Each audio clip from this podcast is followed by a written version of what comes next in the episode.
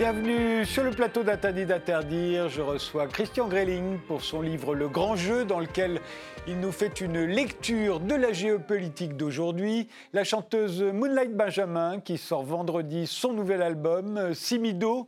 C'est le mariage génial du vaudou haïtien et du blues rock américain. Et Joël Mevigné, le président de la Confédération nationale des, des charcutiers traiteurs. Et oui, c'est la charcuterie aussi, c'est de la culture. Mais commençons tout de suite par notre époque. Qu'est-ce qui la caractérise? Voici leur réponse en images. On commence par la vôtre, Moonlight Benjamin. Benjamin, c'est Haïti?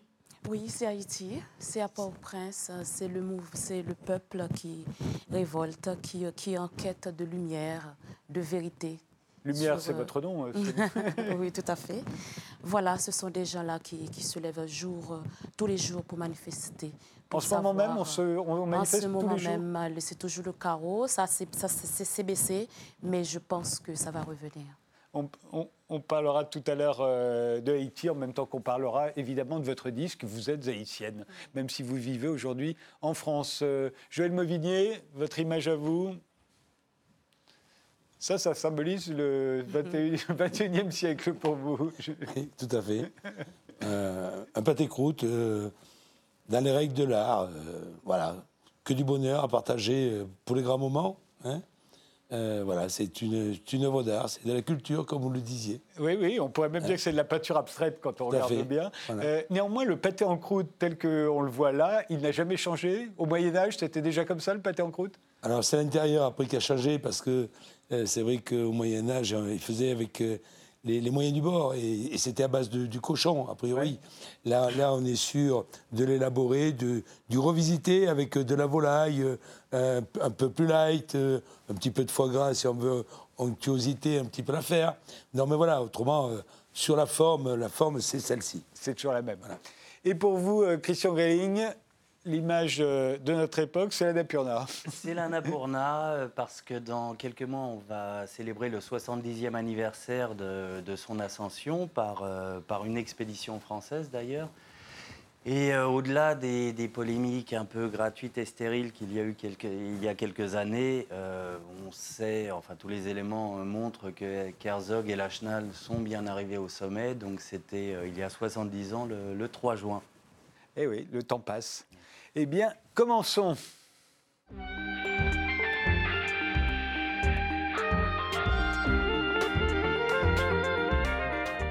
Christian Grelling, vous êtes professeur d'histoire et vous publiez Le Grand Jeu euh, chez Héliopole. Euh, le Grand Jeu, c'est une expression euh, que Rudyard Kipling a popularisée au XIXe siècle.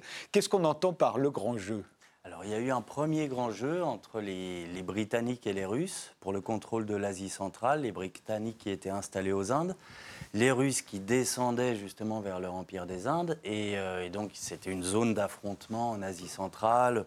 C'était assez romanesque parce qu'il y avait des espions, des explorateurs. Euh.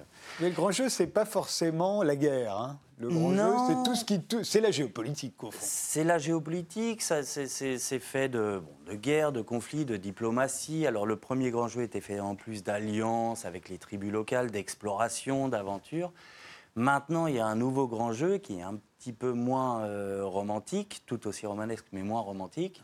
Et c'est l'affrontement, on va dire, colossal entre la puissance maritime américaine et l'Eurasie, la masse continentale euh, eurasienne, parce que c'est bon, le vieil antagonisme terre-mer entre les, euh, puissances maritimes, les thalassocraties et les puissances continentales l'alpha et l'oméga de toute puissance maritime, c'est de diviser le continent. C'est de, jamais laisser un État euh, avoir l'hégémonie sur le continent. Euh, quand c'était Napoléon, l'Angleterre s'est dressée contre Napoléon. Euh, quand ça a été Hitler, de la même manière. les Habsbourg, d'ailleurs. Il y a eu les Habsbourg avant, effectivement. Et aujourd'hui, alors, ce serait qui? Bah, C'est les États-Unis contre l'intégration, Donc aujourd'hui, ça pourrait être la Chine, ça pourrait être la Russie, ça pourrait être l'Europe Alors non, justement, eux font partie de l'Eurasie. Donc la puissance maritime excentrée en marge du monde, quelque part, ce sont les États-Unis. Mhm. Et les stratèges américains sont absolument obsédés par, euh, ils le disent d'ailleurs, euh, ils l'écrivent, sont obsédés par l'intégration de l'Eurasie. Et donc toute la politique américaine, au-delà des, euh, des différentes guerres locales, mais toute la politique américaine vise à, maintenir une Eurasie divisée. Alors le Heartland, ça c'est aussi une, autre notion, Heartland, comme le cœur et le pays. c'est quoi le Heartland? Le Heartland, c'est ce que les stratèges anglo-saxons, d'abord britanniques et ensuite américains, euh, nomment le pivot du monde, le cœur du monde. Aujourd'hui, le Heartland est occupé par la Russie, qui explique que toute la politique américaine est automatiquement dirigée contre la Russie, mécaniquement, pas parce qu'ils n'aiment pas les Russes, mais parce que la Russie occupe ce, ce Heartland, ce cœur du monde qui est capable euh, de créer les dynamiques pour unifier l'Eurasie euh, autour d'elle. Avec la Chine d'un côté, avec l'Europe de l'autre, le euh, Moyen-Orient, le, continent indien, etc. Toutes ces zones qui, qui appartiennent à une ceinture que ces mêmes stratèges appellent le Rimland. Ce Rimland concentre les principaux foyers de population, de richesse, de production d'énergie du monde, Europe, Moyen-Orient, sous-continent indien, Extrême-Orient. Et donc toute la politique enfin la pensée stratégique anglo-saxonne est de diviser ces deux-là, maintenir le Heartland euh, isolé du, du Rimland. Alors, euh, prenons l'Ukraine, dont on a beaucoup parlé, dont on parle encore, un peu moins aujourd'hui, mais néanmoins euh, assez souvent. pour vous, l'Ukraine occupe une case particulière en Eurasie, puisque c'est l'Eurasie qui nous intéresse. elle est dans le Rimland. Elle est dans le Rimland, mais c'est l'interface entre le Rimland et le Heartland, la case sud-ouest de, l'échiquier. Le passage en plus des, pipelines russes. Euh, on, en reparlera parce que ça aussi, ça a de l'importance. en direction de, de l'Europe. Et le, prix, les Américains appelaient l'Ukraine le premier prix, c'est-à-dire euh, une zone stratégique à faire entrer absolument dans l'OTAN pour euh, flanquer le, Heartland de, très près. Mais alors, vous expliquez par exemple que Vladimir Poutine ne veut pas du tout l'indépendance du Donbass, par exemple. On croit qu'il le veut, pas du tout, d'après vous. Alors pourquoi euh, ne le voudrait-il pas et quel serait son intérêt, d'après vous Est-ce que le Donbass ne fasse pas du tout sécession de l'Ukraine, au contraire que l'Ukraine reste entière? Ah, Surtout pas, parce que toute la problématique de l'Ukraine, c'est son entrée ou non dans l'OTAN. C'est qu'en fait, elle choisit son camp, grosso modo. Mais dans l'OTAN, pas dans l'Union européenne, dans l'OTAN. Euh, L'Union européenne, c'est l'antichambre de l'OTAN. Euh, parce que vous savez que la charte euh, de l'OTAN, dans son point numéro 5, je crois, spécifie qu'un pays qui connaît un conflit ouvert ou couvert sur son territoire n'a pas le droit d'accéder à l'organisation atlantique. Donc les Américains l'admettent eux-mêmes, ont perpétré un coup d'État là-bas, parce que le Maïdan, c'était un coup d'État. Les Russes ah, ont réagi. c'est pas une évidence, d'ici, on ne dit pas que c'est un coup d'État. Euh. Non, bah, d'ici, non, mais enfin, euh, les stratèges américains, George Friedman lui-même, euh, le patron de Stratford, qui est une boîte de, prospective stratégique très, très réputée, politologue très réputé, l'admet. C'est le, le, coup d'État le plus flagrant de ces 25 dernières années. Donc euh, et, de l'autre côté, les Russes ont réagi, alors déjà en prenant la Crimée, certes, mais ensuite en créant un conflit gelé dans le Donbass pour paralyser l'Ukraine et qu'elle n'entre surtout pas dans l'OTAN. Tant qu'il y a un conflit à l'intérieur, l'Ukraine ne peut pas, rentrer dans l'OTAN puisque la charte l'interdit. Ce serait trop simple si on pouvait adhérer à l'État, à l'OTAN, pendant qu'on est soi-même en conflit avec Mais c'est exactement ça. Et du coup, Poutine ne veut surtout pas l'annexion du Donbass. Surtout pas. Il veut le maintenir à l'intérieur des frontières ukrainiennes, avec une, large autonomie, avec une aide militaire, humanitaire, tout ce que vous voulez, mais à l'intérieur des frontières voilà. Conflit gelé, c'est la même chose en Ossétie ou en Géorgie? C'est ça, c'est exactement ça. L'Ossétie du Sud et l'Abkhazie en Géorgie, la Transnistrie en Moldavie. Au fond, c'est la même stratégie côté américain et côté russe. C'est ça, les Américains veulent arracher l'Ukraine à la sphère russe, la faire entrer dans l'OTAN. Comme la Géorgie. Euh, euh, ou comme, euh, comme la Moldavie. Et les Russes veulent créer des conflits gelés dans ces territoires pour les empêcher d'entrer dans l'OTAN. Alors, ce que vous appelez, vous, dans votre livre, le pipelineistan. Mm. Ce sont les fameuses pipelines euh, russes euh, qui partent de Russie pour euh, fournir de l'énergie à l'extérieur de ses frontières. C'est un pays en soi, c'est une... On les voit là derrière vous. Euh, qu'est-ce qu'il y a à en dire Comment faut-il les regarder et, quel est l'enjeu euh, à la lumière de votre grand jeu? Mais c'est la guerre énergétique qui est très mal comprise à la fois par, euh, bon, par certains, on va les appeler les pro-américains primaires, entre guillemets, mais aussi par les anti-américains primaires, qui pensent que les États-Unis font des guerres pour voler le pétrole. Non, c'est pas du tout ça. ils veulent contrôler les flux énergétiques mondiaux pour contrôler le monde. C'est Kissinger qui, disait déjà dans les années 70, contrôler le pétrole et vous contrôlez les nations. Donc les Américains ne sont pas des, voleurs de poules. Ils ne vont pas en Irak ou ailleurs pour voler le pétrole. Ils y vont pour le contrôler et, maintenir un certain euh, degré de contrôle sur leurs euh, alliés ou leurs rivaux. Donc euh, l'enjeu là, c'est le contrôle de, des flux énergétiques et non pas des stocks énergétiques. les Russes construisent des, pipelines assez gigantesques un peu partout. comment ça se traduit en termes de, de conflits? Bah, les Russes essayent de faire, de percer euh, le, comment dire, le, containment euh, américain autour d'eux pour faire euh, entrer leur pipeline dans leur inland. Les Américains tentent de les bloquer pour empêcher l'intégration énergétique de l'Eurasie, comme ils veulent euh, d'ailleurs empêcher l'intégration économique ou commerciale avec les, routes de la soie chinoises, qui sont On va en parler parce que ça a de l'importance aussi. Euh, quelques conflits qui sont nés justement, à vos yeux, du, du pipelineistan Il y en a plein en Asie centrale, en Tchétchénie. En Tchétchénie, la Tchétchénie c'est un cas effectivement? C'était un cas parce que le pipeline euh, qui, amenait le gaz euh, caspien passait par euh, Grozny. Les Américains y ont soutenu la rébellion, l'insurrection tchétchène dès le départ, dès la première guerre de, Tchétchénie. Je le montre dans le livre, on a des sources là-dessus. Pour à la fois, alors à la fois affaiblir la Russie, mais en même temps empêcher le passage de, ces richesses caspiennes et construire eux de leur côté le BTC, euh, qui est un énorme oléoduc. Ils voulaient faire la même chose avec le gaz, mais ils n'ont pas réussi, euh, transitant par des pays amis des États-Unis. Qui est-ce qui gagne euh, pour l'instant au Pipelineistan Est-ce que dans le grand jeu, est-ce que dans la géopolitique, on peut compter ceux qui gagnent, ceux qui perdent? C'est un peu difficile à dire parce que bon, la Russie est plutôt gagnante, mais les Américains ont encore un, certain euh, pouvoir de, pression. On le voit avec le Nord Stream 2. Les Américains font, euh, mettent une pression intense sur les Européens pour qu'ils n'acceptent pas ce, gazoduc. Euh, apparemment, ils ont plus ou moins réussi, sauf que normalement, quand même, le Danemark a donné son accord. Finalement, après d'intenses, séances de persuasion américaine, le Danemark a fini par donner son accord. Euh, et le Nord Stream 2 devrait voir le jour euh, à la fin de, cette année. Donc c'est plutôt quand même la Russie qui arrive avec le Turk Stream, avec les, pipelines vers, euh, la Chine. ils ont un plan de, construire des, pipelines aussi vers l'Inde ils sont plutôt gagnants, mais les, États-Unis essayent de, bloquer toutes les, toutes les tentatives. Alors parlons, parlons, des fameuses routes de la soie euh, chinoises, et normalement d'un acronyme, euh, et notamment d'un acronyme que vous utilisez beaucoup, OBOR. Oui, OBOR. C'était l'ancien acronyme en fait, One Belt, One Road. Maintenant. Une ceinture, une, une, une route. Maintenant, ça a été transformé parce qu'en fait, il y a une infinité de routes. Donc, c'est l'intégration commerciale et économique de l'Eurasie, cette fois poussée par Pékin, poussée par les Chinois.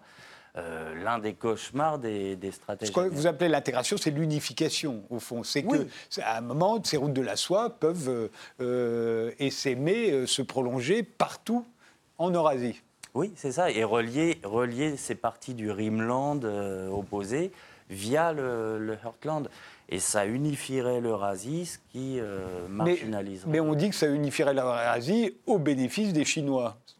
Alors, au oui. Euh, après, il y, a différentes euh, lectures. Il y a différents critères qui rentrent en compte parce que, évidemment, ça sous-entend que, par exemple, l'Europe soit ouverte et ne soit pas protectionniste.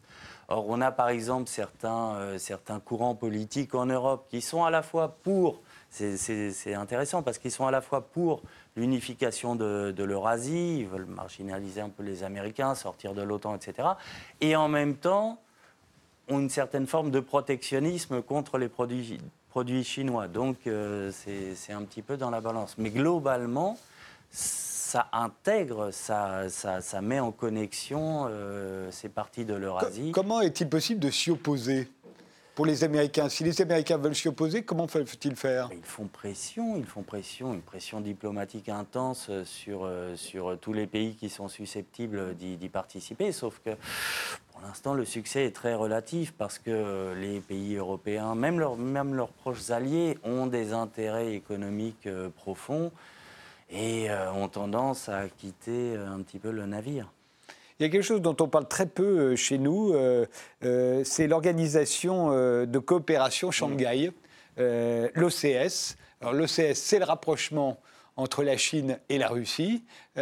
certains l'analysent en disant bon, on a repoussé les Russes, ils se sont jetés dans les bras des Chinois on peut l'analyser effectivement différemment aussi. Euh, néanmoins, c'est quoi l'OCS dont on ne parle jamais chez nous? C'est une organisation, c'est une structure euh, diplomatique, sécuritaire et peut-être bientôt militaire, on ne sait pas encore. Euh, qui couvre les principales puissances eurasiennes, Russie, Chine, mais un des Pakistan qui y sont entrés, les, les stands d'Asie centrale, et euh, certains euh, considèrent que cette OCS, c'est la future OTAN euh, eurasienne, mais avec une puissance bien, supérieure. Comment expliquez-vous qu'on n'en parle jamais ici? Par ignorance Parce que parce que c'est moins important que vous avez tendance à le penser? Il y, a une certaine ignorance, spécialement en France, parce qu'en France, on a, on a l'esprit plein de belles idées politiques, d'idéologie. Et on ne voit pas, euh, on ne voit pas toujours l'importance géographique. Par exemple, le grand jeu est très méconnu en France. Quasiment personne euh, n'en parle parce que il y, a, y, a une composante géographique euh, là-dedans que, l'esprit français n'est pas, euh, enfin avec lequel euh, les Français ne sont pas familiers. Les Anglo-Saxons, eux, sont très, sont conditionnés. La pensée stratégique anglo-saxonne est conditionnée par, par la géographie. Ils connaissent le grand jeu sur le bout des doigts, comme les Russes et les Chinois. En mmh. France, on est un petit peu, un petit peu à l'écart. Donc, toute l'Eurasie, toutes ces grandes structures eurasiennes, ça paraît peut-être un peu lointain le nombre de rencontres entre euh, Xi Jinping et, Vladimir Poutine, par exemple, euh, devrait attirer l'attention?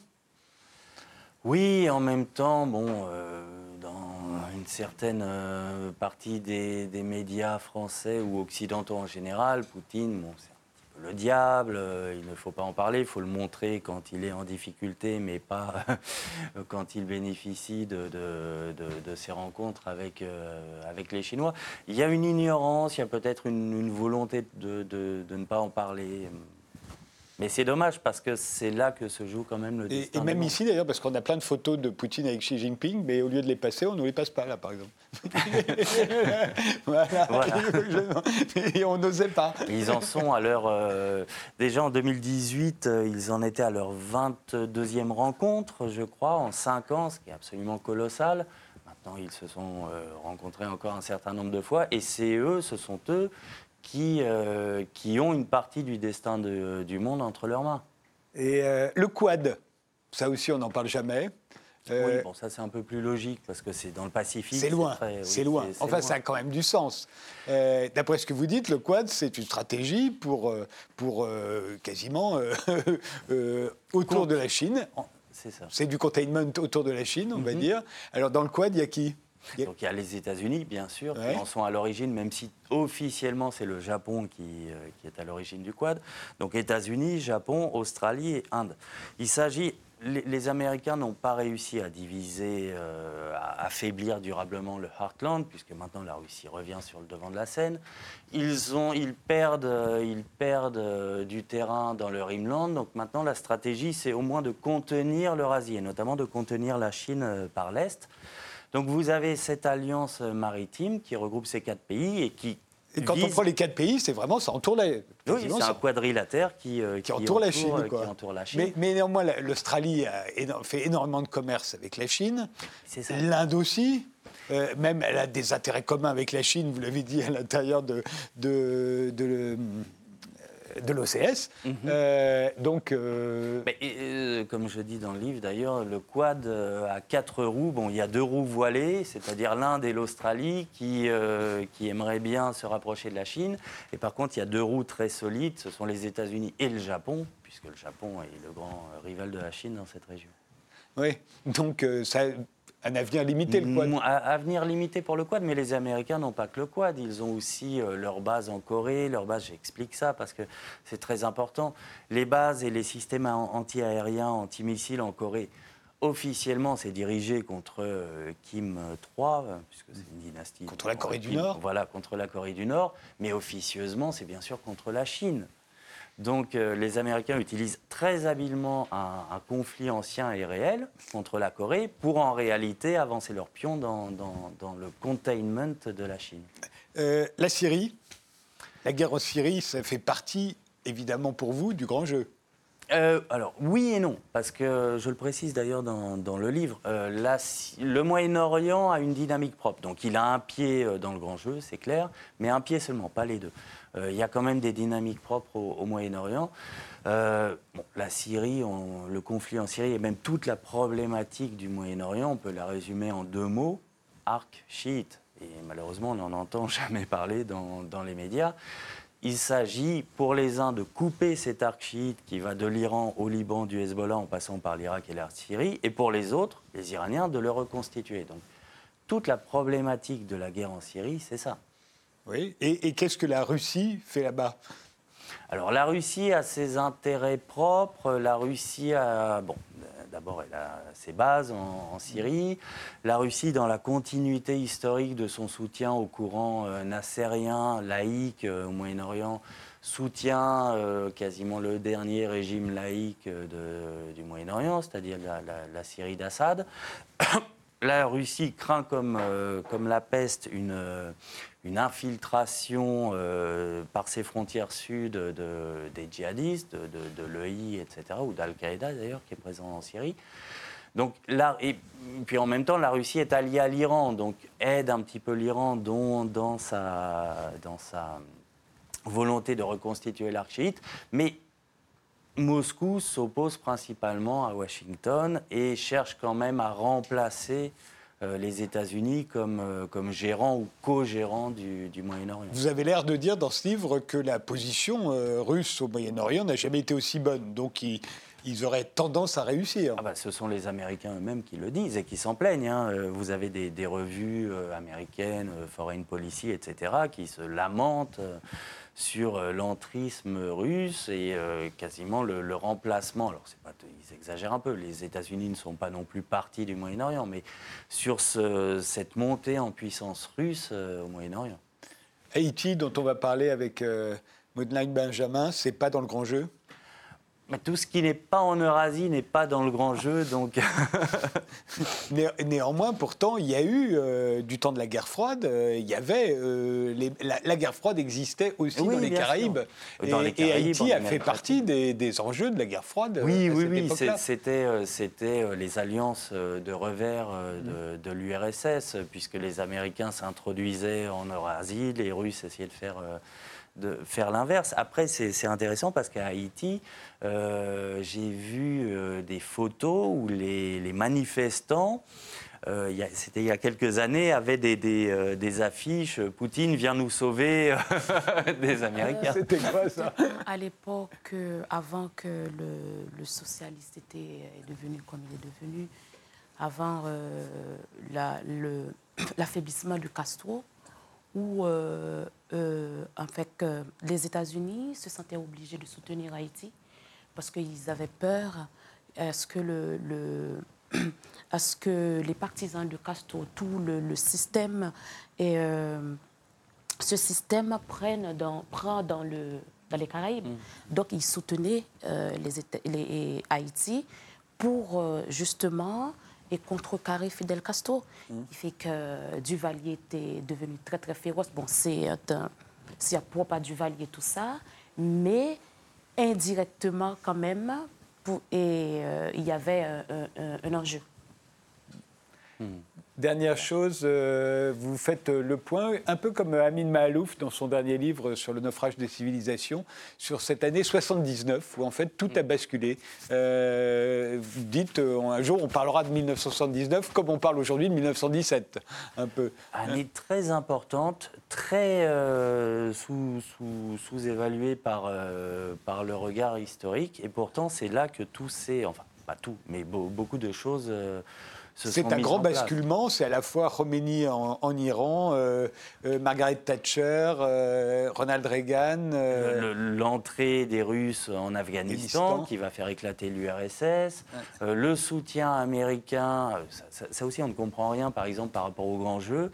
on ne comprend rien au soutien américain en pleine guerre froide. Eux, ils sont censés lutter contre le communisme. Au soutien américain, l'alliance, à la coquinage entre euh, les États-Unis et la branche la plus extrême euh, du communisme, c'est-à-dire le, voilà. Les Khmer rouges qui ont continué de siéger à l'ONU euh, alors, que, alors que, qu'ils n'étaient même plus au pouvoir au Cambodge. Et, et, en 79, les États-Unis soutiennent la Chine maoïste qui attaque le Vietnam pro-soviétique pour continuer dans la rupture sino-soviétique. Euh, on a Brzezinski, qui, euh, bon, les Vietnamiens. Euh, Brzezinski, c'était le ministre des Affaires étrangères de Jimmy Carter. Oui, le conseiller à la sécurité nationale. et il, il avoue, il admet, les États-Unis ont indirectement soutenu les Khmers rouges. votre livre s'intitule Le Grand Jeu. Il vient de paraître aux éditions Héliopole. on fait une pause, on se retrouve juste après.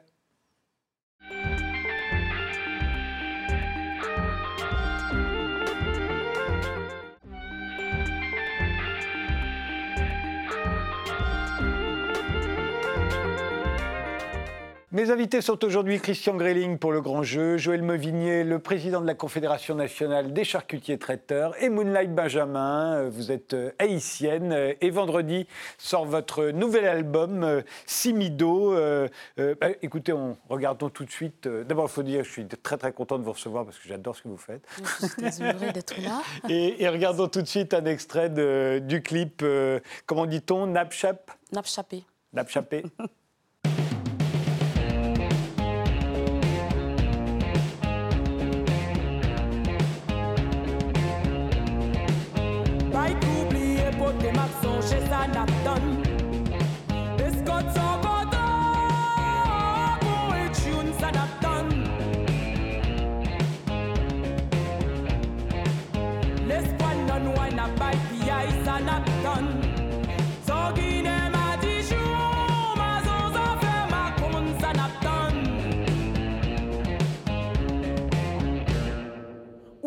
up shopping, going up shopping.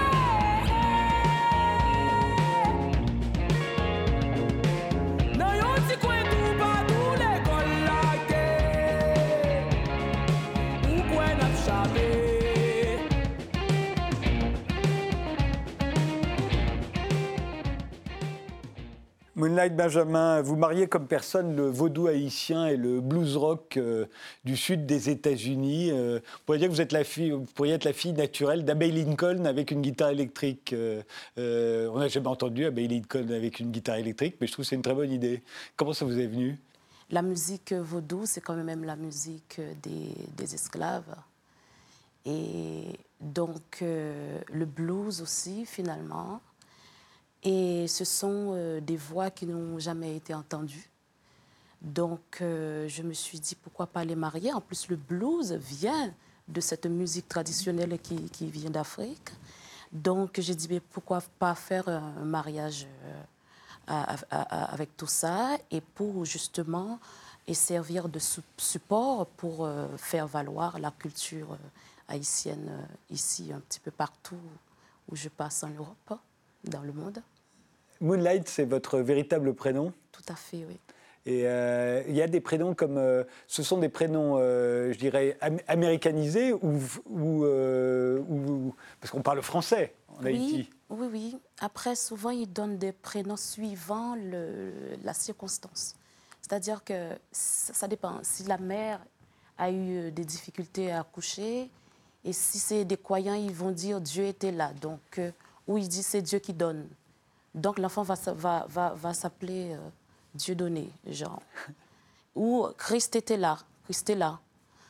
Donc euh, moi, euh, dans mon cas, mon père, lui, il, il m'a donné ce prénom pour, parce qu'il était pasteur. Justement pour aller prôner la, la parole de Dieu un peu partout. C'est pour ça qu'il m'a donné le nom. Vous avez chanté à l'église d'abord? J'ai chanté à l'église et j'ai grandi dans une famille religieuse protestante. J'ai beaucoup chanté à l'église et puis après j'ai fugué euh, vers l'âge de 17 ans, 16-17 ans. Euh, on va vous écouter euh, maintenant euh, interpréter Simido. Simido, c'est un prénom? Simido, c'est un prénom. C'est aussi le titre de cet album? C'est le titre de l'album. C'est un personnage imaginaire. Je, je lui questionne par rapport à la situation euh, du pays, euh, le pays qui n'arrive pas euh, à trouver, à trouver la lumière, à trouver la vérité sur, euh, sur, sur ce qui se passe. On vous écoute et on en parle.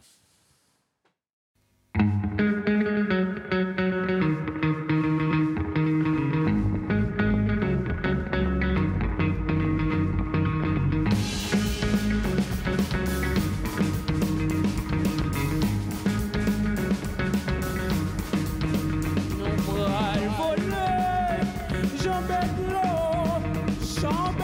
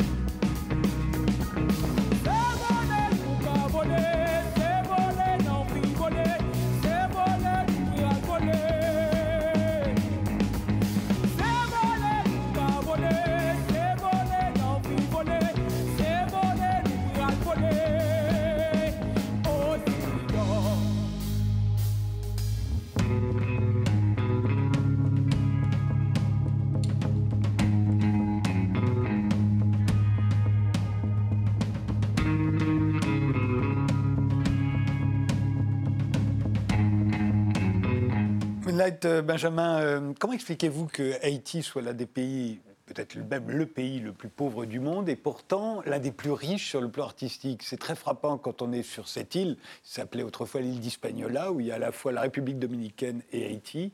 Euh, vous allez en République dominicaine, ils sont beaucoup plus riches, ils vivent mieux qu'en Haïti, mais il n'y a pas de musique, il n'y a pas de peintres, il n'y a rien. Vous passez une frontière, il y a des peintres, il y a des musiciens, il y a tout, on dirait. Comment l'expliquez-vous? Moi, je pense que Haïti a toujours affaire avec, euh, avec euh, des dirigeants insouciants, incompétents, qui fait que voilà, le pays n'arrive pas à avancer, et aussi des, des partenaires manipulateurs. Oui, mais comment se fait-il qu'il y ait une telle richesse artistique? Peut-être euh, peut-être que cette richesse, euh, il ne le voit pas ici. Parce que pour qu'on fasse avancer les choses, il faut être conscient de ce qu'on a, de ne pas aller chercher ailleurs. Parce que quand on ne sait pas qui on est, on ne peut pas avancer. Donc, je pense aujourd'hui, ou depuis toujours, Haïti n'est pas au courant, ne sait pas exactement euh, euh, euh, de n'est pas au courant de la richesse qu'elle a. Haïti cherche autre chose ailleurs alors qu'il y a tout. Et surtout que Haïti a été la première république noire indépendante. Euh, euh, D'abord euh, Toussaint Louverture, puis Jean-Jacques Dessalines, euh, quand même battent les Français. Enfin, Dessalines bat les Français. Euh, Toussaint Louverture, lui, malheureusement, est fait prisonnier et va mourir en France. Mais Dessalines bat les Français sous Napoléon, Alain obtient l'indépendance. C'est la première république noire indépendante. Et encore aujourd'hui, c'est un des pays les plus pauvres. Ce sont les tragédies successives d'Haïti qui font cela? Euh, il n'y a pas que, comme je viens de dire, euh, tous, ces, tous ces gens qui n'arrivent pas à faire avancer le pays. C'est euh, un, manque, un manque de connaissances et aussi la peur, parce que cette indépendance, on a eu cette indépendance, mais on en fait quoi? Qu'est-ce qu'on peut faire de ça? On- dirait que ça nous est tombé sur, sur le dos sans savoir comment porter tout ça. Et, et en plus, on n'a pas été soutenu par, euh, par, euh, par cette, cette victoire. Et euh, on, a- on a payé cette indépendance pendant, pendant des, des années. Oui, c'est vrai que les Français ont demandé une énorme indemnité qui Voilà. a coûté très très cher à Haïti. très très cher pendant, pendant, pendant, pendant des, des années. Donc Haïti a, a été, a été délaissé euh, euh, euh, sur, les, sur, sur les trottoirs. Impossible, il n'y avait pas eu de, de, de, de, de liens, de liens commerciaux avec Haïti justement pour pouvoir l'aider à s'émanciper. Parce que c'est un petit pays dans le sens où c'est un jeune pays, il a besoin de lumière. Parce que si lui, on lui cache de la lumière, il ne va pas pouvoir euh, euh, s'émanciper, s'épanouir, grandir. Je voudrais qu'on vous écoute chanter euh, Port-au-Prince, justement, la capitale d'Haïti. Euh, C'était au studio Ferber. À l'arrivée, Kafou, Kafou Baka Kempem. À l'arrivée, Delma, Delma Baka ouais. À l'arrivée, Pétionville, Pétionville Baka Kempem.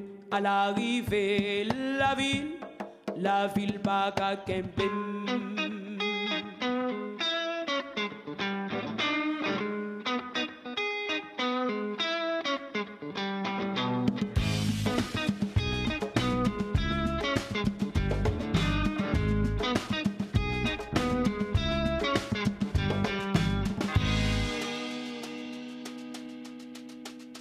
Port-au-Prince pas jouer maman. Que Port-au-Prince chargé maman. Tête Port-au-Prince en transe L'autant pour Port-au-Prince prend rouler maman. Combat à frapper. Madja Madja versé nuance Côte Port-au-Prince. Côte Port-au-Prince. Port-au-Prince Port-au-Prince Port-au-Prince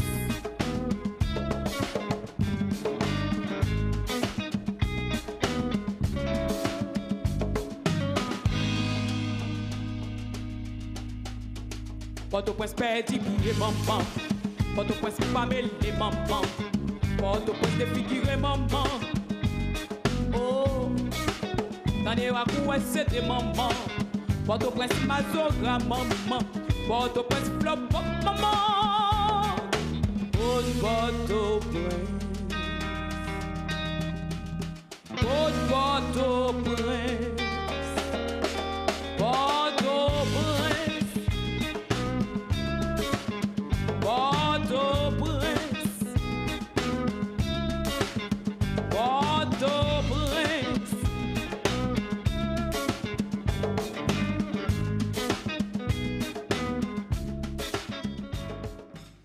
Moonlight euh, Benjamin, vous n'êtes pas seulement une grande chanteuse, vous êtes aussi une véritable prêtresse vaudou. Vous avez, ça veut dire que vous avez été initiée?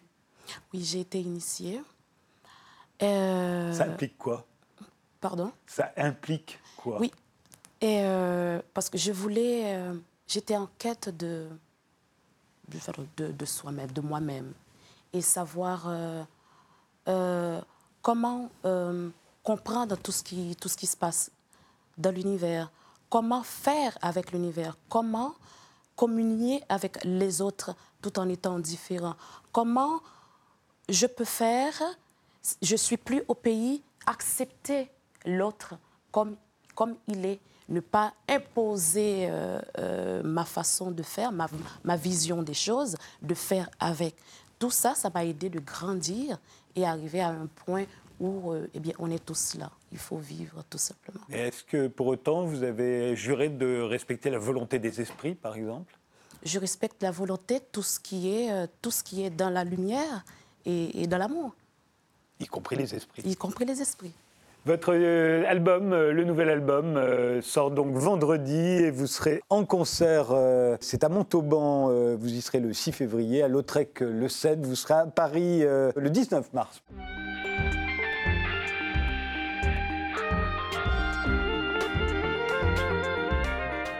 Joël Mauvigné, vous présidez le, la CNCT, la Confédération nationale des charcutiers traiteurs. Vous êtes le premier charcutier que je reçois dans Interdit d'interdire, mais euh, c'est une émission sur la culture et même sur la contre-culture, donc vous avez tout à fait votre place ici. Euh, euh, c'est le plus ancien des arts culinaires, dit-on, la, la charcuterie, vous êtes d'accord? Mais soi-disant. soi-disant. On remonte toujours à- aux empereurs romains. Tout à fait, oui, oui, oui, les historiens sont là pour le dire. Donc on va pas, on va pas le contredire. hein, On va entendu. pas discuter Oui. sur ce plan. Un- un- pour vous, un charcutier traiteur, c'est un cuisinier comme les autres Euh, Il y en a qui disent que le charcutier est, est le plus grand des cuisiniers. Hein, c'est des, des chefs qui le disent étoilé. Ouais. Donc, Oui, Guy euh, Savoie. Pas, je Exactement, oui. Bon, vous êtes bien informé. Ça me va bien, ça me va bien. Surtout, Euh, c'est Guy Savoie. Si, et voilà. Après, si vous voulez, c'est, euh, on, on est tous euh, frères, on est tous proches euh, de, de- de la cuisine, de la gastronomie, de cette culture française de la gastronomie, quoi. Alors ju- justement, on a l'impression qu'aujourd'hui, votre, votre ennemi, c'est la charcuterie industrielle. On, on dirait que c'est elle qui fait du tort à la, à la charcuterie. Il y a combien de, de véritables charcutiers en France, les charcutiers traiteurs? Vous êtes combien aujourd'hui? Alors, il y en a 6500. Ouais. hein, euh, Établissement. établissements. Voilà. Donc davantage quand on compte euh, tous ceux qui y travaillent. Euh, tout à fait, Mm. oui.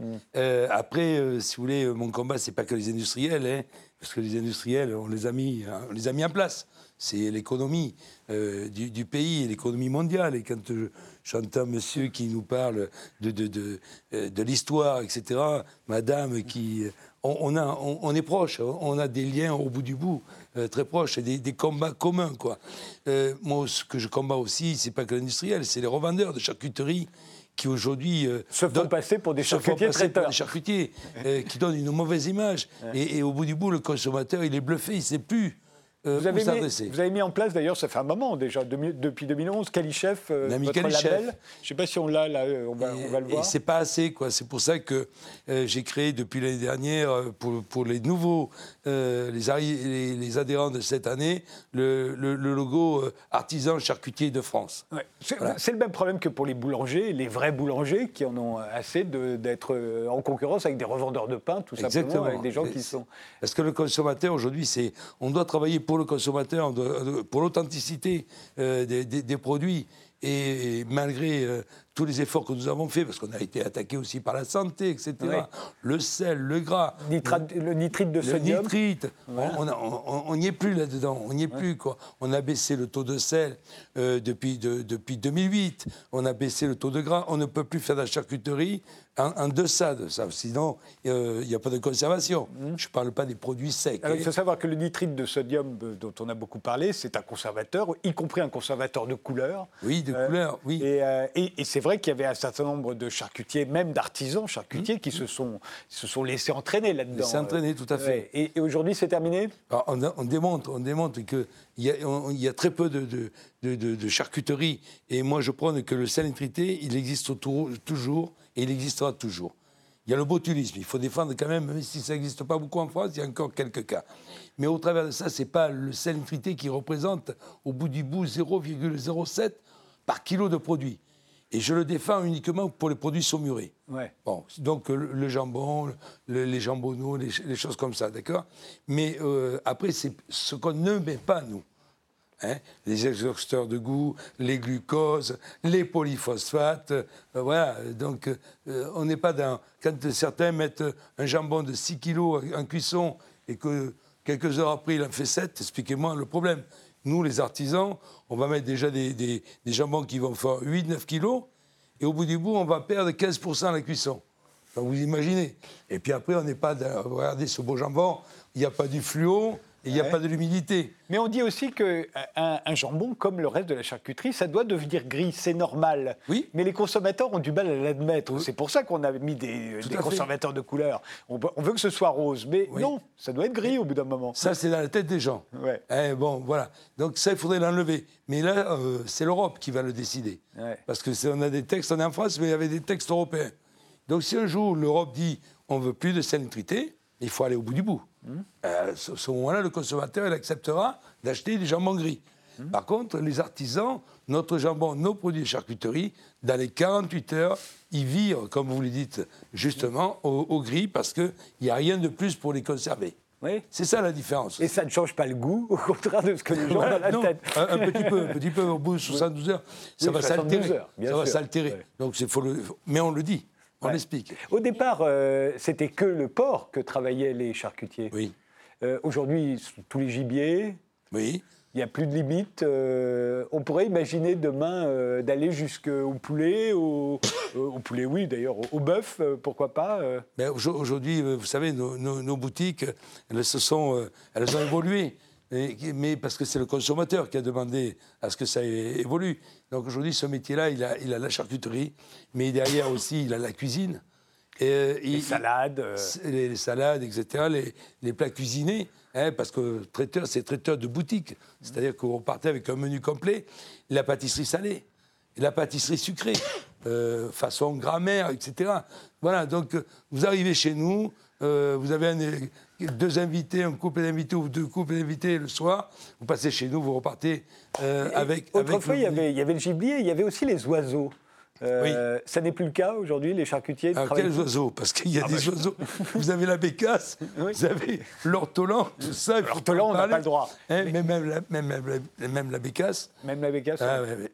Non, non, les, les oiseaux, le gibier, c'est très limité et nous avons des normes là-dessus, ce qui est tout à fait logique. hein. Qu'est-ce qui caractérise euh, pour vous la, la charcuterie française? Parce qu'on voit bien, euh, quand on mange de la charcuterie italienne, qui est aussi également délicieuse, ça n'a rien à voir avec la charcuterie française. Qu'est-ce qui fait la différence pour vous? Et, et je ne parle pas de toutes les autres charcuteries, parce qu'il y en a à peu près dans tous les pays, même si elles sont moins variées que la nôtre. Oui.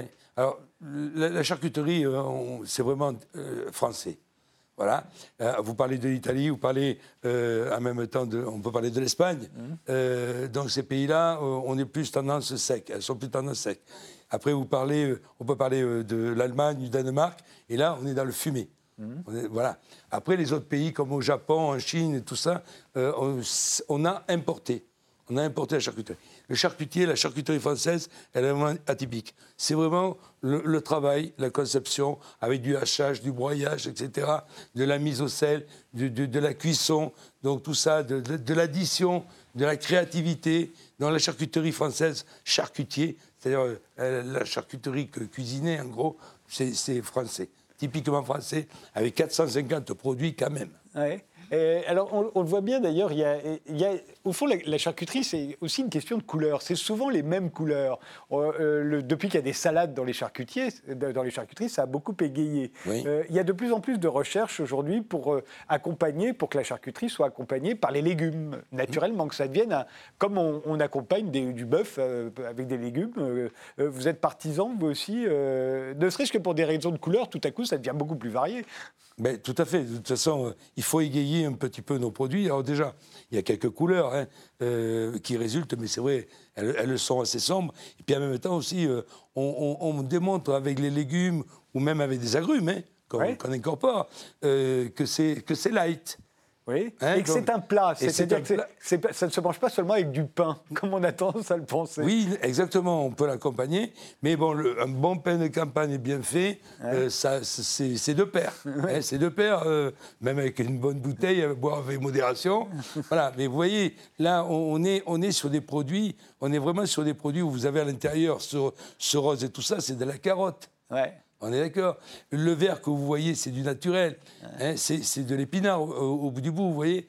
Donc voilà, donc tout se mange. Donc ces produits-là, ils doivent être comestibles de A à Z. Donc on leur donne juste une pointe de légèreté en incorporant une gelée travaillée et des légumes à l'intérieur. Moonlight, euh, vous habitez en France euh, depuis quelques Et années. j'habite dans le sud de la France. Est-ce que vous mangez euh, de la charcuterie? Ah, mais j'aime beaucoup ça. Et on en fait, on fait du cochon tous les ans. On fait le jambon, euh, le saucisson, pâté, euh, tout, euh, euh, friton. Et les fritons, oui. Ah ouais. Et le, le canard aussi. Mais parce que nous, comme nous, nous, nous faisons ça à la maison, on ne met pas de, de, de- de conservateur. Et ça tient des et des années. Bon, je ne parle pas pour le, pour, les, pour le saucisson parce que j'attends pas, même avant le séchage. Et, et pourquoi on est obligé d'en mettre et d'en mettre autant? Mais alors, nous, les artisans, moi, je, moi, je, je suis d'accord avec vous. Nous, on n'en met pas de conservateur, déjà. On n'en met pas. On est bien d'accord. Après, madame euh, Moonlight, si vous permettez, euh, vous travaillez des, des- des cochons qui font 180-200 kilos. Oui, Voilà, et ils ont été élevés pendant 10, 11 mois à la ferme. oui, c'est vrai. D'accord. Donc euh, déjà, c'est des cochons qui sont maturés, hein, qui, qui sont bien. Voilà, on n'est pas dans, dans- dans un cochon qui, a, au bout de 4 mois, fait 80 kilos. Et donc les artisans aujourd'hui, c'est ce que j'impulse depuis plus d'une dizaine d'années. On travaille sur des cochons fermiers ou sur des labels. Donc ils ont au moins 140 kilos. Donc déjà, on se rapproche. Donc nos produits, ils se conservent mieux parce que la viande est, bien tenue. Vous voyez ce que je veux dire? C'est la Donc, qualité de la viande. C'est la qualité au départ. Donc vous avez, je vous suis, vous avez entièrement raison de me poser cette question. Parce que moi j'ai connu ça aussi chez mes grands-parents. On accroche euh, dans, la- dans la- dans le couloir où on pouvait, n'importe quoi, hein, c'était ça. Mais c'est au départ, c'est le bon produit. Dernière question, euh, quand on est au Cap Ferré, par exemple, on mange des huîtres avec du pâté. C'est pour des, des, Oui. des- des raisons... euh, euh, oui, la crépinette.